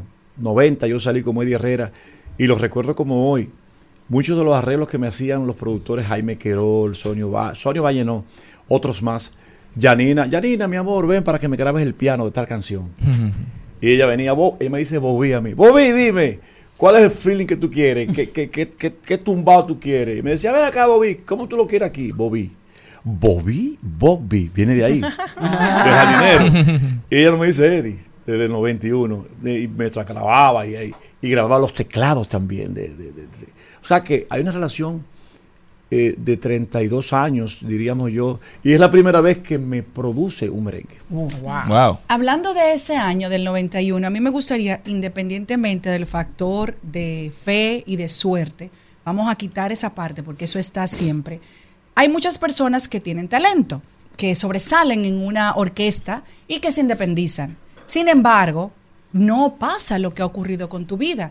Tú, gracias a Dios, tienes una carrera que el país y todas las personas que conocen tu música te admiran y te respetan. Una familia hermosa.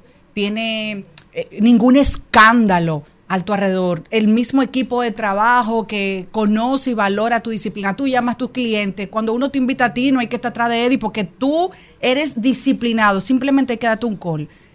¿Qué le pasa a las otras personas que saben que esos son los ingredientes de ese bizcocho y no lo hacen? Entonces, ¿cómo tú has podido lograrlo? Eh, yo, pero, yo pienso que en disciplina y un- yo, le, yo le llamo sentido de ubicación artística. Que es- eh, eh, esa frase que acabo de decir es muy grande.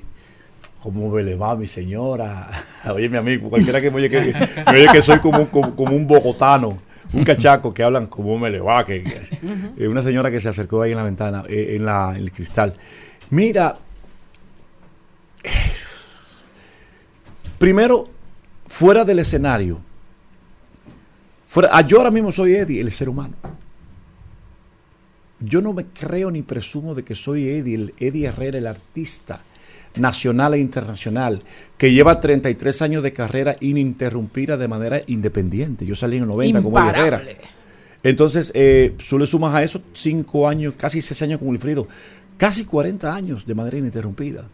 Entonces, la disciplina que hablamos al principio, la disciplina y ese sentido de ubicación como ser humano, como hombre, como latino, pero también como artista. El que no sabe manejar, tú ves, esta botella tiene como, como, un, como un poco equilibrio porque está abajo. El que se siente así y no sabe plantarse, pum, tum. Es como un boxeador que cuando va a dar un- una trompada, un, un- ¿cómo se llama eso? Un golpe. Un golpe fuerte con la derecha. Si no está bien plantado Se de a pie a pie, eh, se, puede, se puede caer. Entonces, disciplina, disciplina, disciplina, pero trabajo, Celine. Trabajar duro. Y a veces lo Ay, qué bien- resalto. Qué, qué bien le ha ido a Eddie. Ajá. A veces lo, ah, qué bien me ha ido a mí. o qué bien me va, o qué regular me va. Pero no paro de trabajar. Otra cosa, nosotros los latinos, artistas, o, o un porcentaje de los bachateros y merengueros, somos poco agresivos para tener esa partecita de que si tú te ganas, y lo producen, ¿eh? la gran mayoría, producen el dinero suficiente para sacar un porcentaje de, es- de esa ganancia tuya. ¿eh? Y ahí va la palabra vez disciplina. Si tú no le sacas un porcentaje a tus ganancias y los reinviertes en tus proyectos futuros, en, por ejemplo, eh, yo ya el 25 de agosto tengo una canción ya preparada para que sea el tercer, tercer y, te- y Sencillo. último tema del año. Y ya tengo la fecha de cuándo voy a hacer el video de ese tercer tema. Y sé quién va a hacer el video. Y ya tengo el presupuesto de ese video. Y faltan cuánto para agosto. Disciplina. Pero trabajo con el equipo. La que me, eh, me trabaja las redes sociales, mi community manager, Marta a la cabeza, que en el management y booking, al lado mío, en mi casa, aquí como siempre. Raimundo Mazara, mi road manager, A ver, asistente. a- con una mujer como Marta es muy bueno tener, tener los pies bien puestos en la tierra, ¿verdad? Bueno, Eddie? Marta tiene mucha mucha experiencia de, de ventas y de administración. porque De gerencia, es Trabajó en, en, en American 17 años, fue gerente de ventas. Gerente de reservaciones y en la DGA tam- también duró cinco años trabajando ahí. Y viene del Miami Herald, de Miami, eh, del periódico Miami. Eddie, pero y esa tu carrera siempre llama mucho la atención por eso, porque nunca te has detenido. Todos los- muchos de los merengueros vemos como siempre pasan por un proceso de altas y bajas, muchas Sí. veces por manejo. ¿En qué momento tú entendiste que empezaste muy joven que tú eras un producto? En el sentido de que tú tenías que manejar todo lo que conllevaba Eddie Herrera, que tú tenías que tener un equipo de trabajo que tuviera contacto con las personas. ¿Hubo algún momento en el que cometiste esos errores que da quizá la inexperiencia y en qué momento se dio el cambio? Hay tres puntos importantes que voy a mencionar. El primero es, yo dejé mi carrera profesional, arquitectura, en el tercer año en la Pucamaima en Santiago. Ya casi terminado. A los 20 años. A los 20 años ya había ganado un festival de la voz y dejé el béisbol para firma ya, junto con Luis Polonia. Que luego te voy a mandar una foto para que la, la publique. Eh, flaquito, así con un gorrón, y Luis Polonia al lado mío, así vestido el equipo de eh, amateur, clase A. Dejé esas dos profesiones. Que hoy día quizá hubiera sido un pelotero de grandes ligas ya Claro. retirado, o quizá no hubiera pasado un de triple pelotero de A. grandes ligas retirado que ahora quiere cantar. Exactamente. Entonces, Como sí, José Reyes estaría. Bueno, de- de- decidí, decidí la música y dije, espérate un momento. Pero yo lo asumí. Yo asumí esa posición, dejé la arquitectura que me iba muy bien, dejé el béisbol que estaba para firma. Y Wilfrido Vargas vino. ¿Y cómo te convenció? Hola papi, me imagino que tú eres Eddie Herrera, ¿cierto? Y, y entonces sonó algo, algo como esto. ¿Cómo te atreves a mí que no cuando yo te así? Si las mujeres cuando la enamor se brojan, ríen, hacen un llor y yo me río y no es un lío, esto no es un lío. Se enteran que a mi manera el corazón yo les vacío aquí te va, va, que lo sepas, te traigo rosas, también violetas, ramillete de mi y también pompones, que todo mi cariño lo que compone no es que yo sea romántico ni tampoco un playboy. Ahí. ¿Ya tú tenías con Wilfrido ahí? Cinco años ya. Cinco años. Y ese es el primer rap. Ese fue el primer rap que se grabó en un tema tropical en español, que es- también tiene una parte eh, eh, en, Ito en Gami inglés. trabajó contigo. ¿Quién? Ito Ogami. No. Milton Adames. Ah, Entonces- Mil- no, Ito Gami, que es un, un rapero de, lo, de, de la época aquella. No, no, no, no, no. no. No, no, tú no tuviste Déjame dirección de voz. ¿Tú sabes quién escribió y matizó ese rap en, en español? No sé cómo te atreves a decirme a mí. El Super Frank. ¡Wow! Super Frank escribió, Ulfido lo llamó, que Super Frank en esos tiempos era el número uno. El, el, el, el O sea, no locutor puedo de de, la época. Super Frank, Wilfrido buscó a Super Frank para, para, que me, para que escribiera, no a mí, no, porque yo era el, el cantante, uno de los cantantes de Wilfrido, yo no tenía idea. Y buscó a Super Frank para que hiciera ese, un rap que hablara de, de lo que habla ahí, de jardinero y cosas. Y yo no te puedo explicar, si yo te pongo, no lo tengo. Si tú escuchas el cassette, esos cassettes, croc, Ajá. cuando Superfran le mandó a Wilfrido el rap con esos matices que yo lo grabé, yo imité a Superfran, pero te lo juro que la versión original de Superfran me superaba por dos a mí. Wow. Yo no te puedo explicar. No sé cómo te atreves. O sea, Superfran, una bestia. monstruo. Entonces Wilfrido me lo dio. Eddie, aprendete eso, papi. Y ven, aprendete esto en inglés también. I found out in process. Que eso era de Tabú Combo. De un Sí, tema de Tabú sí, Combo sí. original. Algo que yo quiero preguntarte, Eddie, yo hablando de disciplina y todo, yo que te estoy viendo desde pequeña y tengo 15 años. Sí, Sí, sí, Ay, sí. sí, 15 ya. Quiero saber cuál es la disciplina tuya en la alimentación, porque nunca te hemos visto. Te vimos ahí con 25 años y digo yo, eso fue antes de ayer, tú lo único que hiciste fue un corte de pelo. Claro. ¿Qué, y, cuál es ese pecado culposo que tiene Eddie Herrera que dice, bueno, ok, mira, hoy me lo permito, yo puedo comer esto para mí hoy, para felicidad? Pero ¿cómo es la disciplina alimenticia de tuya? Sí, yo, Dios me ha regalado también algo que se llama eh, voluntad, fuerza de voluntad, como decimos.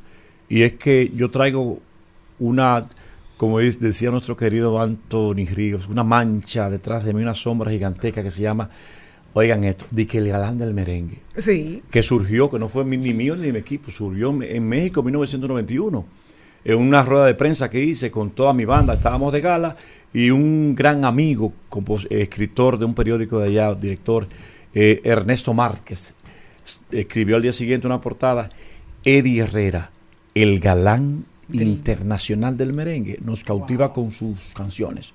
Es algo así. Y yo traje todos esos recortes, los traje abajo de los brazos. Le saqué Feliz, copia y lo, lo distribuí en todos los medios aquí, eh, en Santo Domingo principalmente, y se hizo eco. Lo de- ahí nació el galán del merengue. Entonces, debo acompañar eso. Debo, si quiero.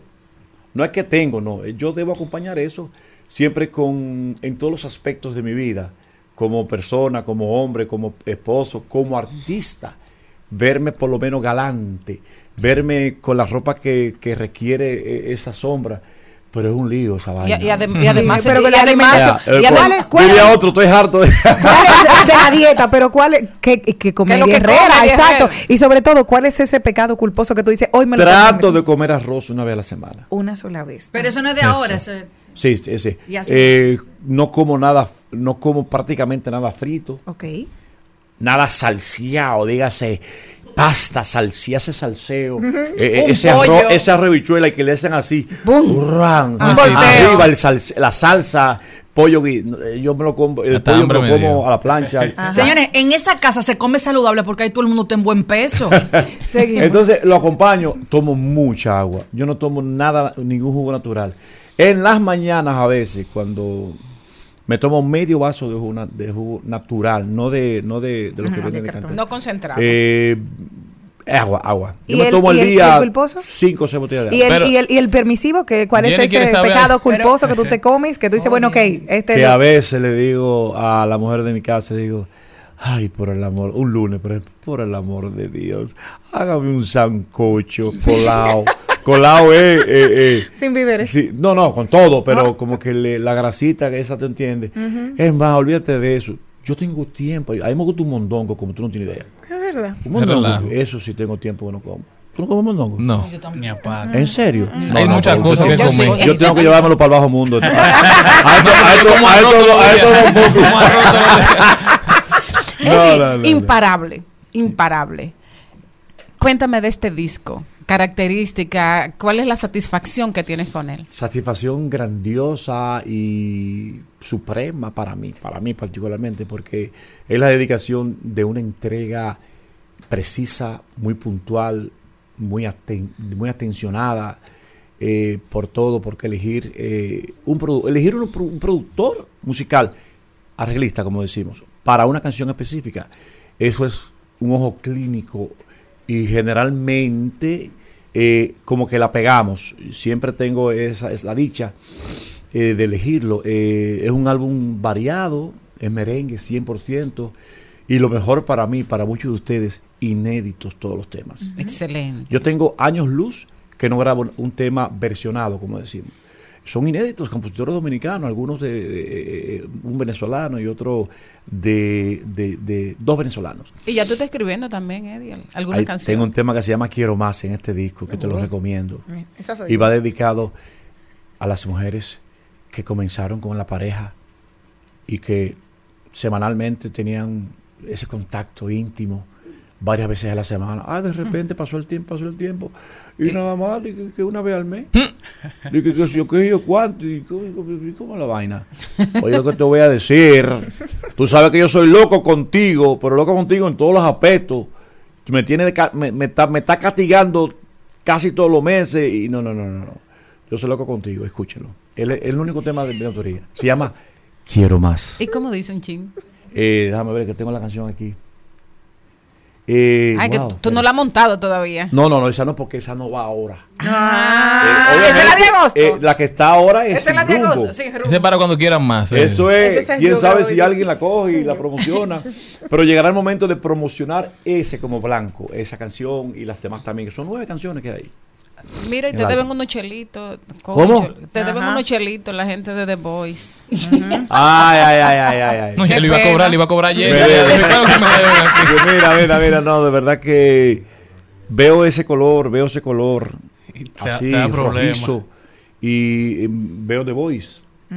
Veo esa, esa majestuosa instalaciones en una nave en kilómetro 24 eh, de la autopista Duarte hacia, hacia, el, hacia Salcibao, que cada vez que yo llegaba ahí, Maribel, yo decía, es que esto no puede ser. Día a día o cada vez que grabamos, yo decía, es que esto no puede ser la perfección, la calidad y lo inmenso que es ese estudio ahí Cada uno de nosotros teníamos un camerino, con todo, con todo. Como manda el Nos, manual. nos atendían ahí como, un- como príncipes. Yo estaba aquí, al lado mío estaba Alex Mato, Luz García, eh, musicólogo con su musiquita ahí. Y, y- y allá Mili. estaba eh, Mili Quesada, Alex Mato, todos, Joel. Todo. Yo amaba, amo, y si hay una, algo y demás. Yo no sé qué me gusta más, si ser coach, musicalmente hablando, o cantar en un escenario. A ese nivel te lo digo. Sí. Hice un resumen de, de lo que siento. Pero desde por mitad de temporada, eso duró cinco meses. Pero no duramos cinco meses, grabábamos un día. Grabábamos cada cinco, cada cinco semanas. Cada sección de. Y cada vez que grabábamos, por mitad empezaron. Empecé a ver un poco menos personal. Empecé a ver que la maquillista era otra o el, o el que nos peinaba.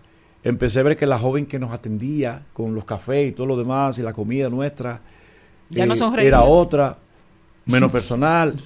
Eh, el rum rum, como decimos, de que, ah, no, que aquel no está aquí porque le deben un dinero del año pasado. Mm, me pongo Y chido. yo, La y yo empecé ahí a sentir, wow, yo no puedo creerme que esto. Y finalmente, para resumirlo, eh, nos hablaron mentira a todos. Se Y burlaron. nosotros éramos demasiado serios, estábamos ahí, nos entregamos. No solamente los coches, todo el personal. Y como dijimos en el comunicado, ese comunicado que dicho sea de paso, nos reunimos porque nos enteramos que iban a, a lanzar la noticia de que venía la tercera temporada de Voice, pero iba a ser o sería la voz kids de los niños donde a mí me llamaron. Me llamaron los ejecutivos para proyectándome que yo querían que yo fuera también coach en esa temporada. Y yo dije, Y. ¿en serio? Qué abuso. ¿En serio? Eh, eh, eh, el nombre de la persona. Y le dije, por favor, págale a todo ese personal. Págale a, págale a los ganadores. Páguenle a los ganadores. El pasado, el primera temporada, Joan, que le deben la mitad, le deben 500 mil, todavía de un millón. Y páguenle a esa mujer. A la. Green. A la, páganle a Green que, que gastó mucho dinero viniendo de la romana. Que la quería para mí, para Team Eddie. Y nos viramos los cuatro con, con- con la Green. Y se fue con Millie. Y ganó con Millie. Una bestia cantante de mujeres. Debe 500 mil pesos ella. A, una perso- a un tercero que lo- se lo prestaba. Claro, se lo prestó esa persona porque era un Ella millón ganó. que iba a ganar. Entonces, lo que, lo que hemos dicho textualmente es, páguenle a los ganadores, páguenle al equipo técnico, todos esos muchachos, Pobrecitos. de luces, de cámara, de, de- de sonido, eh, un equipo grande de gente. Y después páguenos a nosotros. Y eso es lo que dijimos. Entonces, lanzamos ese comunicado porque una, la ética, la falta de ética profesional para con nosotros, que nunca fallamos, que estuvimos militantemente No, y tener una hora antes ahí de cada de la cita que nos Y ponían. unos artistas de esa categoría. Y yo dejé de, de hacer, yo no, los, los artistas, dejamos de hacer actividades, por ejemplo, un jueves que nos llamaban. Porque era de lunes a jueves que grabábamos cada cinco semanas. Ah, una fiesta, ah, queremos una fiesta privada de Herrera o, o popular en tal lugar o fuera. El jueves que sí yo que, ah, no podemos porque estoy en The Voice. Y yo, Marta, ni me hable, estoy en The Voice. Yo era celoso con Sí, eso sí. automáticamente. Entonces, finalmente es una pena y me da mucho dolor que un programa como ese, que dicho sea de paso, tengo entendido que eso no había pasado en ninguna en ningún país del mundo, que son mío. 70 países donde está The Voice, The Voice. The Voice tal, The Voice tal, The Voice tal. Y creo que es la primera vez que pasa eso. Y qué pena que fue aquí en República Dominicana. Dios mío. Bueno, finalmente eh, vamos a, a despedirnos con alegría. Vamos a, a invitar, Eddie, invita a que la gente baje, compre, eh, escuche, vea el video Sí. eh, de tu nuevo sencillo. Claro que sí, a toda mi gente, todos los que están en sintonía ahí, eh, reciban otro abrazo ya de despedida por el momento de Eddie Herrera, quien les habla, y de invitarles a que primero se suscriban a mi canal de YouTube eh, y, que, y que vean y, le digan a su, a su gente que vean este nuevo videoclip de la canción Sin Rumbo, de la canción Sin Rumbo, autoría de René Peguero y los arreglos musicales de nuestra querida Janina Rosado. Y también está en plataformas digitales, al igual que mi nuevo álbum, el número Imparable. 17 que se llama Eddie Herrera Imparable. Los quiero mucho, los adoro y muy pronto estaré con ustedes de nuevo. ¿eh? Sin rumbo. Sin sentido, perdí las esperanzas de encontrarte. Te fuiste el día que menos yo lo esperaba. Y tuve que cargar yo solo el mundo. Me dejaba la mujer que tanto amaba,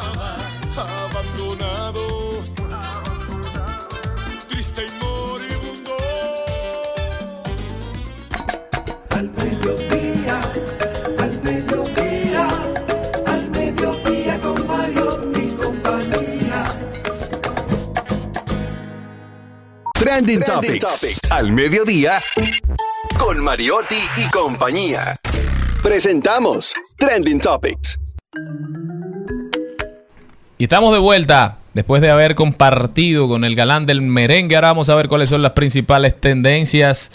¿Qué tenemos, señores? Esta tendencia a la Jacobo Magluta, señores. Aparentemente ayer, residentes de los resi- residenciales Bienaventuranzas y Juan Rafael cerraron momentáneamente la avenida Jacobo Magluta y quemaron neumáticos en demanda de mejoras al servicio energético, tras asegurar que desde hace varios días no lo reciben. Hoy, eh, de este anuncio que estará fortaleciendo las redes de transmisión, que estará trabajando en las redes de distribución, ¿verdad? Bueno, pero ¿y por qué no lo hicieron antes? ¿Por qué no explicaron qué estaba pasando si ya estas personas tenían días sin, sin acceso a la energía? ¿Por qué debieron esperar que, todo se saliera de control? Aquí definitivamente hay un tema de comunicación. Han decidido tratar de tapar el sol con un dedo en la mayoría de los casos y cada vez se hace menos probable, menos posible. ¿Qué más tenemos? Marcela Basteri es una de las tendencias del día de hoy porque ayer. Yes. exactamente se estaba celebrando el Día de las Madres y tenía años En que México. él, exacto, no se pronunciaba sobre esto y ayer posteaba esa foto sin ningún tipo de de, de- de palabras que le, caption. de- de que, le, que le acompañaran describiendo la foto. Simplemente se veía él eh, contento con su mamá. Ayer se hacía referencia de que hace 40 años desapareció Marcela Baster y por eso es una de las tendencias del día de hoy. Sobre todo las personas que han visto la serie se han sentido identificadas con, con parte de este dolor de Luis Miguel. Bueno, también es tendencia el señor Hipólito Mejía, porque estuvo de visita en uno de esos programas donde ponen a la gente a divertirse, a hacer cosas chéveres, y como él le va muy bien ¿Quién en más eso, divertido que Hipólito? dijo de todo. de- sí, ya él solo es la tendencia. Pero una de las cosas como bonitas que podemos destacar, que dijo que le gustaría que su hija fuera presidente. No, pero yo quisiera que la metan bien. Y no la tienes todavía. y no tengo. Ten- Está en tendencia también Hyundai, porque Hyundai en estos días está desarrollando y ya va, es- va a sacar una nueva tecnología de parqueo que se llama la tecnología cangrejo. ¿Cómo así? Es una Para- tecnología en la que tú ya no tienes para parquearte de manera paralela, ya no vas a tener que estar dándole para adelante y para atrás. Tú simplemente para el carro, a donde esté el espacio, ya sea la parte izquierda o parte derecha, y las, las gomas del vehículo simplemente se van a poner como en manera horizontal, y el vehículo lo que va a hacer, que las gomas van a girar hacia la parte del, del parqueo. Pero bien. va a parquear de Ya, forma yo sí, yo soy feliz. Mucha gente se salvó y muchos carros que se le viven, que esa- chocando. y esa checha Digo, hay, hay algunos vehículos que no sé si con esa misma eh, tecnología, así como la que estás explicando, que ya sí se parquean eh, solos. Pero muy bien, entre mejor, porque hay tanta gente que maneja malo. Sí, muchachos. Bueno, otra de las tendencias es Outlander, una de las ser- de mis series favoritas, Ay, porque la ya, vi. está aquí. Ya, ya la vi la sexta. ¿Quién está aquí? ¿Que él vino para acá? No. Ay, Dios mío, pero ¿Qué, no, que, lle- que llegó a Netflix. Pero ya yo la vi. Pero ya, bueno, pero es tendencia porque Sí, el, el- el mundo está celebrando de que tengamos esta espectacular, esta espectacular eh, Es la nueva sexta, temporada. Sexta temporada. Señores, también es tendencia el Colegio Médico Dominicano, su filial de San Pedro de Macorís, acaba de anunciar un paro de labores en el Hospital Regional Dr. Antonio Musa, de esto debido a las precarias condiciones que presenta este centro de salud. La doctora Elsa Herrera, presidenta de la filial del gremio médico, informó que tras una asamblea donde participaron los médicos, se tomó la decisión de paralizar los servicios a partir de este jueves 11 y con una duración de cinco días. La doctora manifestó que las condiciones de insalubridad, mala calidad de la comida para los médicos residentes, la falta de ascensor desde hace varios meses, la inseguridad en los parqueos y otros problemas afectan el desenvolvimiento del personal. Sumamente preocupante lo que está pasando con los centros de salud pública en la República Dominicana. Creo que deben ponerle ojo a eso porque si no esto se puede descontrolar. Ya la salud es bastante deficiente en este país y de bastante difícil acceso sin ponerle más trabas. Atiendan a los doctores. Continuamos.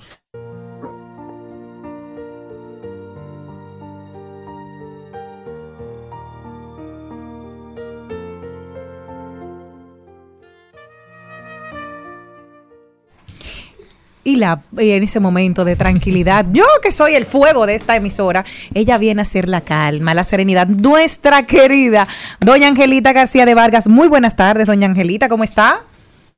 Muy buenas tardes. Tú sabes que yo no soy calma, ¿verdad que no? No, por eso nos parecemos. Somos calma y tempestad. Nosotras somos mujeres libres y divinas. Eh, hoy, a nuestro público que nos escucha, hoy, Reflexiones desde mi alma, les quiero citar algunas frases muy sabias, escritas y dichas por el maestro Swami Guru de Banan.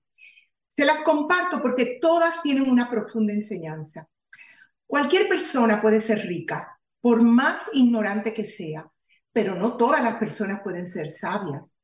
Cualquier persona puede ayudar a otros con dinero, pero solo un sabio puede ayudar a otros a hacerse sabios. La sabiduría está siempre unida a la humildad y al amor. Mientras más sabiduría tenga usted, más humildad y amor sincero manifestará su corazón hacia la humanidad. Es indispensable que aprendas a discernir entre lo que te conviene y lo que no te conviene. A veces lo que conviene no es lo que se desea y muchas veces se desean cosas que no convienen al desarrollo espiritual. A veces el individuo desea lograr ciertos objetivos que sin darse cuenta serán la causa de su fracaso en la vida. Por eso hay que usar siempre el razonamiento y no dejarse llevar por el sentimiento o la emoción al desear o tratar de obtener algo. Lo único digno de pedir a Dios es conocimiento, sabiduría y autorrealización. Hay que saber discernir entre las necesidades verdaderas y las aparentes. El maestro de Banán define que el discernimiento es la facultad de escoger o seleccionar aquello que más conviene a nuestra vida en forma objetiva, sin que tome parte en la decisión nuestros deseos personales, nuestras emociones o nuestros sentimientos. Y escuchen esto con atención. El maestro dice, cuando una persona es sincera y no dice mentiras, su voz adquiere cierta fuerza y poder. Esa voz se carga de magnetismo y llega el momento en que todo lo que ese individuo dice se cumple. Entonces hay que tener mucho cuidado con lo que se piensa y se dice. Si por el contrario, la persona habla siempre cosas sin sentido, critica, blasfema, entonces su voz pierde fuerza y la gente deja de confiar en ella. La voz se debilita cada vez más y es muy difícil que ese tipo de persona logre el éxito en la vida. Por eso uno tiene que ser y debe de ser. Y si uno quiere ser una persona que viva en paz y en armonía, debe de hablar la verdad y practicar la rectitud y la honradez en su vida. Así finaliza en el día de hoy estas maravillosas reflexiones de mi querido maestro Swami Guru de Banam, Swaresasti Ji Maharaj.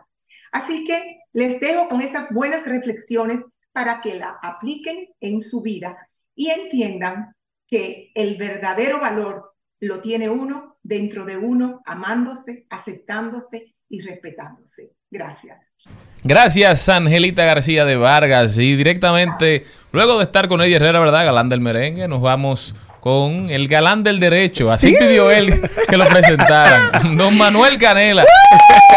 Es que así es que me con- Contreras. Así es que me conocen. Sí, hay que ver por dónde, ¿eh? Hay que ver dónde, en qué lugar. Ay, caramba. Pero sí, Manuel, bienvenido. Señores, Cuéntanos. buenas tardes. Para mí, como siempre, un placer estar con ustedes. Y ya en esta parte final del programa, cerrando con broche de oro, diría, de oro, diría yo. Sí, sí. Dos galanes me tocaron hoy. Para Sigue. que tú veas, no te puedes quejar, Jenny. Manuel, Cuéntame qué está pasando con el registro de las domésticas. Sí, señores, miren, vamos a hablar de este tema, del registro de las trabajadoras domésticas. Recuerdo hace varias semanas cuando estuve aquí, estuvimos conversando brevemente y decíamos que todavía no habían habilitado la plataforma para usted poder registrar a su trabajadora doméstica. Pero ya hoy venimos a decirles que la plataforma ha sido habilitada eh, y la página web para usted hacer ese registro es